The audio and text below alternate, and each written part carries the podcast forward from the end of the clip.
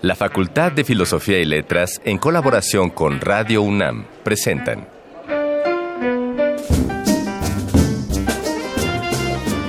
Lecturas de pasillo y debates de jardinera. Pensamientos de biblioteca y encuentros de ludoteca. Cátedras extraordinarias fuera del aula.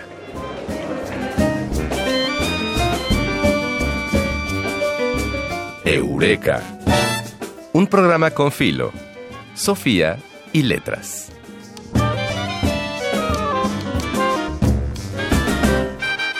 Cada vez que un año concluye, las gastadas metáforas y lugares comunes del reinicio de ciclos se hacen presentes, pues sí, a todos nos han tocado. Yo siempre prefiero recordar a Pedro Infante y Silvia Pinal en la película esta donde acaban pasando una noche vieja, ¿te ah, ¿cómo no? El inocente, el inocente. El inocente. A pesar de la repetición, no podemos negar que una de las más acertadas es aquella que compara al año nuevo con una libreta en blanco.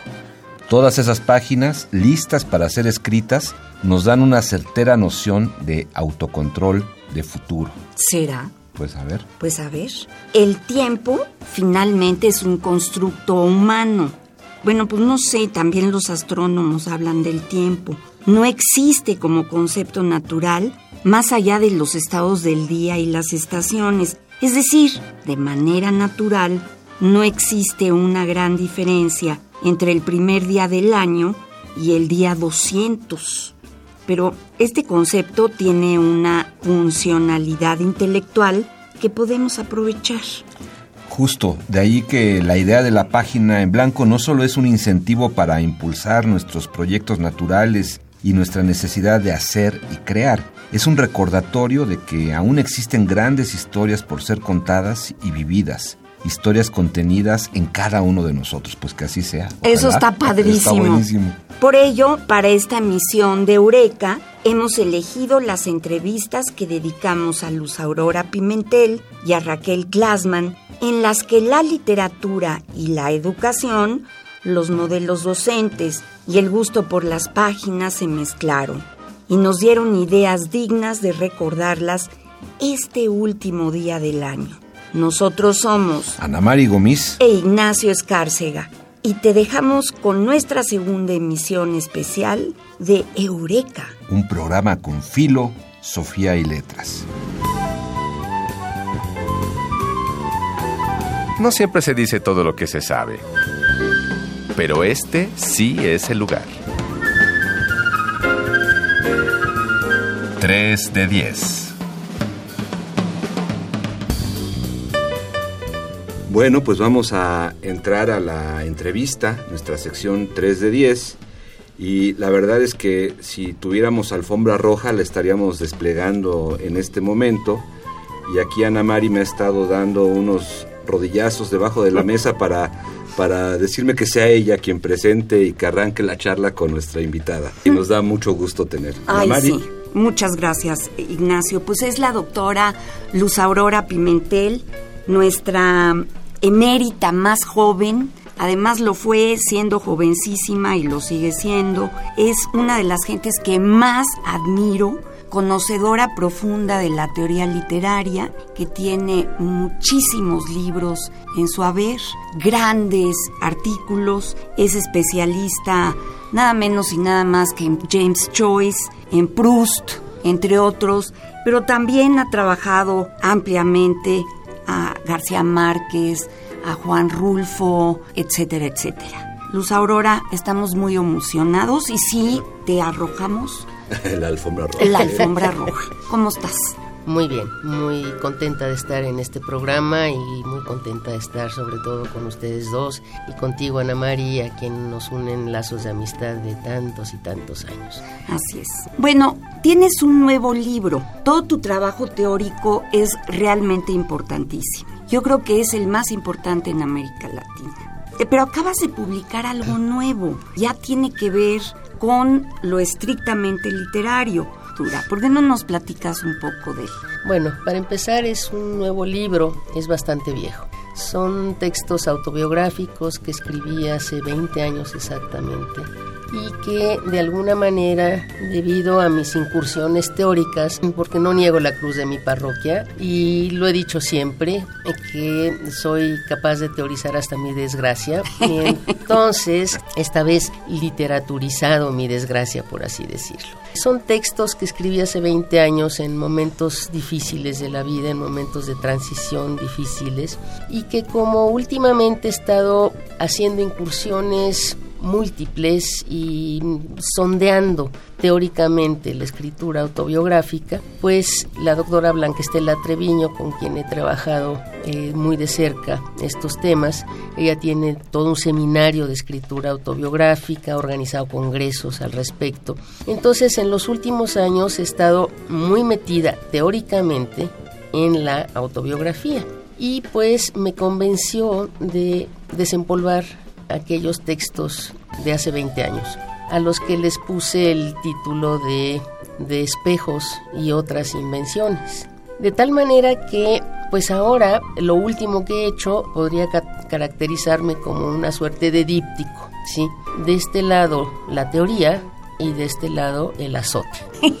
Porque son textos muy dolorosos, sumamente dolorosos, textos muy oscuros en cierta medida, y que escribirlos fue una necesidad tanto estética como existencial. Había que darle forma a tanto dolor. A propósito del título, pues encontrar que el espejo de pronto puede ser engañoso y por lo tanto qué vericuetos tiene por allí la imagen, la propia imagen. Exacto, exacto. O sea, que tanto lo que parece mero reflejo, absoluta realidad, no es más que una invención también. Y que además parte eh, de mi reflexión teórica sobre los problemas de la autobiografía. El texto autobiográfico más sincero, donde no haya ninguna intención de mentir, es ficción, si tan solo por la forma en que se elige contarlo. Porque hay que elegir contarlo, número uno, en primera persona, pero ¿en qué tiempo? ¿Qué de la memoria va uno a seleccionar? Ya de por sí la memoria es selectiva. Entonces, esa extraña convivencia entre la ficción y la realidad vivida es algo que he estado trabajando de manera teórica bastante a fondo y que se ve en estos textos. Lo que ocurrió aquí, ¿por qué desempolvé estos textos? Pues insisto, por convencimiento de Blanca Estela Treviño, que tiene un proyecto muy interesante con una editorial española, con una académica española, que quiere publicar textos autobiográficos de mujeres hispanoamericanas. Entonces Blanca decidió que la colección que ella va a dirigir además empezara por mí. Nos hizo pues muy bien. Blanca Estela sabe muy bien lo que hace. Entonces, bueno, lo que vale la pena. Lo que vale la pena. El proyecto editorial, pues es de esta editorial Benilde se llama, ¿no? Que es una editorial sevillana, pequeñita, pero la encargada del proyecto como tal para dirigirlo es Blanca Estela Treviño y decidió que empezáramos conmigo y me convenció que desempolvara yo aquellos textos. Aquellos textos que además escribí en el contexto del taller de creación de Aline Peterson. En un momento de crisis existencial donde yo ya no quería ser la que fui, ni quería escribir como escribí, ni, ni ya, nada. Literalmente le hablé a Aline Peterson llorando para preguntarle si no tenía un taller de creación. Y entonces fui y durante dos años pues escribí estos textos. Y luego me volvió a, ganar la pasión por la teoría y seguí siendo la que había sido y escribiendo como había escrito. y casi iba a decir escribido. Y no, hay riesgo de que, de que la, digamos, la entidad teórica de repente sea profundamente crítica con la entidad creativa, es decir, que de pronto en este ejercicio como de borrón y cuenta nueva de volver a escribir, tú te puedas llegar a juzgar de más? Lo que me aterraba en aquel taller literario, me acuerdo, y lo que me ha aterrado siempre, y por eso mis incursiones en la creación literaria han sido muy pocas, lo que me aterra es ser cursi. La vida me ha dado un material ya de suyo lacrimoso, ya de suyo telenovelesco. ¿Qué hace uno con una materia prima que quiere llorar, que quiere desbordarse, que quiere, que quiere el melodrama. Y no hay nada que me aterre más que al escribir ser cursi y melodramática. Entonces, el trabajo de estos textos fue muy intensivo, sobre todo para no caer en lo cursi, para seguir las lecciones de mi adorado Marcel Proust, que uno tiene que encontrar un equivalente espiritual de la experiencia. Decir cómo sufrí no es suficiente. Son palabras huecas, palabras que se pueden usar para cualquier ocasión, no es suficiente. Hay que encontrar esa palabra interior que diga, que equivalga a la experiencia, que permita al lector concebir lo que puede ser sentir así. Como sufrí no es suficiente. Pero pues claro, esta lección de la búsqueda del equivalente espiritual es plenamente prustiana, claro. Sí, a eso iba. Dije, una gran lectora de Proust jamás podría ser cursi. Bueno, y conociéndote a ti, nunca jamás. Quisiera que habláramos ahora de tu trabajo como teórica. Creo que además nadie como tú conoce a ciertos filósofos que han incidido especialmente en la teoría literaria y que eso abre un campo enorme para el estudio de la literatura. ¿Cómo has trabajado con tus alumnos para poder crear generaciones que sigan tu trabajo? Creo que una de las razones por las cuales algunos de mis trabajos teóricos han tenido tanto éxito es porque no se trata de una teoría literaria que haga disección, que, que, ponga en casilleros. Bueno, eso, la teoría, el modelo teórico, pues sí, abre casilleros posibles, pero no se trata en, en un momento dado de aplicar, y le pongo un subrayado y unas comillas plenamente flobertianas, ¿sí? como, como si fuera un bicho espantoso. No se trata de aplicar la teoría a los textos, sino de permitir que la teoría como una reflexión sobre los mecanismos, las maneras en que se construye un texto literario, permitan una lectura más fina, permitan calar más hondo en la experiencia lectora. Finalmente es una teoría no para hacer taxonomías, sino una teoría que permita afinar al lector que le permita al lector tener instrumentos más finos para explicarse y explicar a otros su experiencia de lectura. Por eso fíjate, cuando uno lee a Luz Aurora, lees esos textos tan difíciles y pesados, de repente descubres... Ah, le entendí, ya le entendí. ya le entendí, porque es de una claridad verdaderamente apabullante.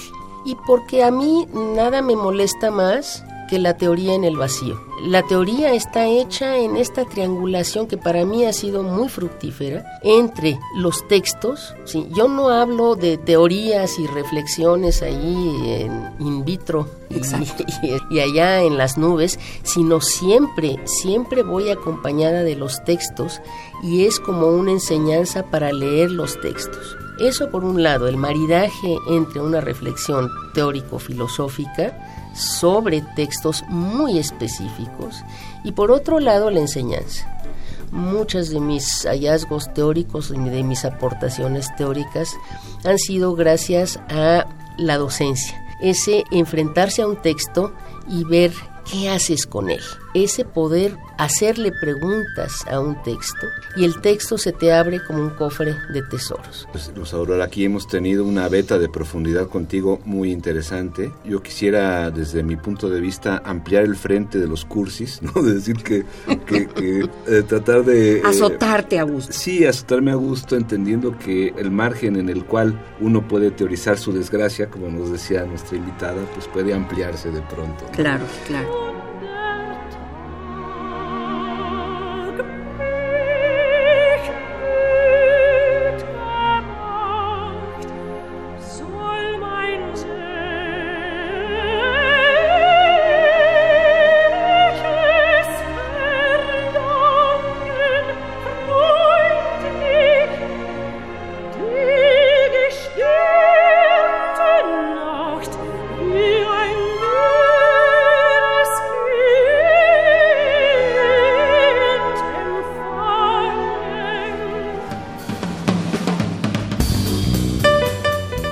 Los resultados de los exámenes de admisión se ponen en boga. Y para tocar el tema desde un punto de vista pues justo poco convencional, nos acompaña en este 3 de 10 la doctora Raquel Glassman. Oye, pues algo en lo que tú andas ahora, con lo que nos podríamos arrancar, Ana Mari, tiene que ver con la conformación de capacidad crítica en el estudiante universitario. Ay, sí. Eso, además tú has trabajado mucho a las universidades públicas. Sobre todo a la UNAM. Sí, es, esto es una cosa que me llena de orgullo porque realmente mis problemas de trabajo, mis problemas de investigación, mis problemas de docencia parten de la universidad para llegar a la universidad y curiosamente todos luego se han difundido por el país y por otras partes, fundamentalmente América Latina pues sería como un poco lo que dice Eduardo Galeano, claro que los estudiantes son la promesa, son el futuro, son la esperanza. Y Galeano habla de los nadie. Entonces, tú has hecho muchísimo por la educación en México y quisiera que nos hablaras, primero, ¿por qué estudiaste pedagogía? Yo estudié inicialmente filosofía en Costa Rica, no terminé, Posteriormente me vine a México y estudié en ciencias políticas, hice la carrera de comunicación, pero inmediatamente me puse a trabajar con Enrique González Casanova en la época de Don Pablo y empecé a trabajar problemas de educación, básicamente el currículum, porque eh, pues en México lo que hacíamos era copiar los planes de estudio de la Universidad del Tecnológico de Massachusetts, en ingeniería, los planes de estudios de otros países, ¿no? Ahora no hemos cambiado mucho en algunas cosas. Se llamaba la Comisión de Nuevos Métodos de Estudiantes, donde yo trabajaba, y en ese momento eh, se estaban creando la CENEP, se estaba creando el CCH, y entonces la tarea nuestra fue tratar de hacer un método para definir los planes de estudios de la UNAM, algo que fuera más auténtico, algo que apreciara más el contexto social, económico, las condiciones de necesidades en nuestras universidades. Y entonces eso me llevó a estudiar la maestría en educación, pero ya posterior al trabajo, yo hice primero la tesis, digamos, y después los estudios. Y luego fui trabajando diferentes temas hasta llegar a la necesidad de hacer un doctorado en pedagogía. Esto me llevó a darme cuenta que es un trabajo hermosísimo y complicado. Desafortunadamente hay como un camino que se bifurca entre las propuestas de la gente que estudia educación y los pedagogos y un gobierno que va por un camino generalmente que es el de convencer, aplacar el pensamiento. Es decir, el currículum peleando con la realidad un poco. Eh, eh, sí, eh, de hecho, fíjate qué interesante porque otro de los libros que publicamos María de Ibarrola y yo es uno que se llama como el diseño del currículum y la realidad institucional. Mm. Claro, que es algo a lo que se enfrenta el, la letra el plan, el plan de estudios, ¿no? Qué difícil, Raquel. Sí, pero como en ese tiempo éramos bastante ingenuas, pensábamos que lo que decíamos era lo que se iba a hacer. Esto lo descubres ya un poco más tarde. Pero eh, la enseñanza fue maravillosa la que obtuvimos en esos 10 años y trabajé en muchísimos lugares, muchísimos lugares. Eso, bueno, ya desde ahí aprendes para el tratamiento de cualquier otro problema pedagógico o educativo que es fundamental, ¿no? sí, qué territorio tan, fíjate qué territorio tan apasionante, porque eh, en esto que dices Raquel de la, de la Y, habría una rayita más para la Y, que es lo que luego el profe hace con el plan de estudios. Ah, a eso, fíjate, qué curioso. Iba para allá pensando en que uno comienza a dar clases y bueno, tú sigues un plan de estudio, tú haces incluso tu propia investigación, pero nadie nos ha enseñado a dar clases, esa es la verdad. Pienso yo en mi carrera, letras, Ignacio, teatro, arte dramático y teatro. Nadie nos ha enseñado, uno copia a sus maestros, ¿no? Eso es lo que yo hacía. Fíjate que esto es simpático porque realmente en lo que di clases ya en lo que he dado clases en los últimos años tiene que ver con esto, con el salón de clase. El salón de clase no solo es lo que hace el profesor, es lo que hacen los alumnos. Y no solo es lo que hacen los alumnos, sino lo que hace cada uno de ellos. Y no solo es la relación del maestro con el alumno, sino la relación del alumno con el alumno. Y en este momento hay tan maravillosas formas de promover el pensamiento, por ejemplo, que a mí sería lo que más me interesaría de las clases, un, un pensamiento original, por así decirlo, que el problema es que no nos atienden los de los otros campos. Esto se enlaza con otro trabajo que yo hice en la maestría, porque en la maestría, siempre pensando en la UNAM, se había decretado que todos, creo que todavía funciona así, todos los docentes automáticamente eran investigadores y todos los investigadores automáticamente eran docentes. Lo cual no es así. Lo cual no es así. Jamás, jamás. Todos los docentes no atienden a esta tarea tan terriblemente difícil que es tratar de enseñar. Digo tratar y enfatizo eso. Sí. Porque ese es el esfuerzo que hacemos los maestros. La respuesta está en el aire. Tratar de enseñar implica elementos de la comunicación, elementos de la empatía, elementos de la historia de cada uno de los alumnos, eh, las relaciones de poder. Y nos quedamos hasta aquí, pero podríamos hacer una larga historia. A mí me apasiona la idea de que nuestros maestros tienden a pensar con cierto desapego, para decirlo suavemente, sobre su labor de enseñanza, sobre su labor de docencia y sobre la complejidad que ésta implica. Y se cree que en entendiendo un contenido ya se difunde y ya se aprende y ya, bueno, por obra y gracia del Espíritu Santo, los chicos salen maravillosamente enseñados, por decirlo así. Lo cual es, es terriblemente equivocado, ¿no? ¿Cómo se difunde un pensamiento? Y si mucho me apuras, podemos como enlazar con este tema que a mí me parece tan importante, que es la conformación de capacidad crítica en el estudiante. Eso es porque, lo fundamental. Porque enunciarlo así quiere decir que tiene un problema detrás, es decir, que a lo mejor no hay ese estímulo a la capacidad crítica. Retomaría el punto de partida. El tratar este problema se origina en las elecciones, en parte de las elecciones pasadas yo no diría cuántas, pero dos o tres por lo menos. Me preguntaba yo, ¿por qué tenemos en México tan poca capacidad de poder revelarnos de una manera de una manera adecuada frente a situaciones que nos causan una profunda molestia. Y entonces trabajando este problema, pensé que yo tenía que trabajar en mi, y además con la experiencia que tenía con mis muchachos, pensé que yo tenía que conjuntar en la idea de la capacidad crítica, la crítica al conocimiento, pero la crítica social y política. Y entonces empecé a, a trabajar sobre todo ese, es un tema muy, muy, muy complejo. Se me fue llenando de campos disciplinarios, porque es interdisciplinario. Entra la comunicación, entran elementos psicológicos. Y filosóficos, supongo, éticos. Obviamente. Podríamos seguir enumerando muchos. Y entonces, lo que me preocupaba era ver la escasa capacidad crítica en el país, pero sobre todo la escasa capacidad crítica de mis estudiantes. Y cuando digo escasa capacidad crítica, tiene que ver con la escasa capacidad de formular un pensamiento propio. Exacto. Con la emancipación, con la autonomía. Y ahí nos enfrentamos a la verticalidad de nuestro país, a una especie de sistema autoritario que quién sabe si está muy interesado en la crítica. No quiero ser tampoco tan limitada.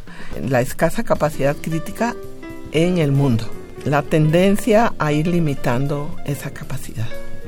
¿Cuál político quiere críticos? Lo que menos queremos es críticos. Paradójicamente, sí ha aumentado en el ámbito político una mayor tendencia a que la capacidad crítica se concrete en actos que logran tirar presidentes, en actos que logran que hoy se vuelva al problema de Ayotzinapa, porque ya la gente tiene la capacidad de criticar, pero también de ponerlo en la práctica, que es una de las cosas que más preocupa a los pedagogos en este momento, también a los empresarios cómo ponemos en práctica todo lo que hemos aprendido. Pues qué, gusto y qué, qué, mundo tan interesante nos revela Ay, Ana María. Oye, pero por lo pronto que nos deje una recomendación musical. Oí una canción que me encantó. Está muy bien cantada y expresa mucho las condiciones actuales y la canción se llama Manos de Mujeres. ¡Qué bonito! Las manos de mujeres de los Nadie decía de los nadie. Qué bonito, qué, bonita caricia para arrancar la semana. Muchas gracias, Raquel. Mano fuerte va barriendo, pone leña en el fogón. Mano firme cuando escribe una carta de amor. Manos que tejen haciendo nudos, manos que rezan, manos que manos que piden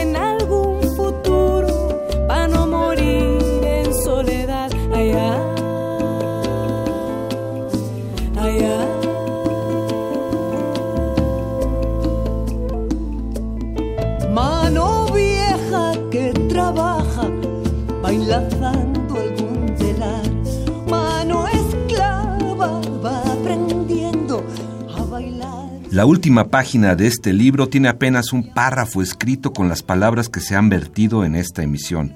Le quedan algunas horas al año, todavía la pueden aprovechar y aún puedes agregar otro par de anécdotas más a tu calendario antes de que tengas que cambiarlo. Recuerda que si tienes alguna anécdota de la Facultad de Filosofía y Letras, puedes formar parte de este programa. Escríbenos a arroba filos-unam y en YouTube búscanos como cartelera cultural FFIL, o sea, Facultad de Filosofía y Letras, y entonces podrás contar tu historia en Radio UNAM. Agradecemos hoy al equipo de producción de Eureka. La investigación estuvo a cargo de Dayanara Nogués y de Miguel del Castillo. La asistente de producción, Carmen Sumaya. La producción de la genial Silvia Cruz Jiménez en la operación, Rafael Alvarado y el guion de Mario Conde. Se despiden desde los micrófonos de Radio UNAM y de este año también Ana Mari Gomis e Ignacio Escárcega. Te invitamos a escucharnos la próxima semana en otra emisión especial de Eureka. Un programa con filo, Sofía y letras. Feliz, feliz año a todos. Salud. El tiempo vuela cuando el pensamiento se divierte. Nos escuchamos la próxima semana. Eureka. Una producción de Radio UNAM.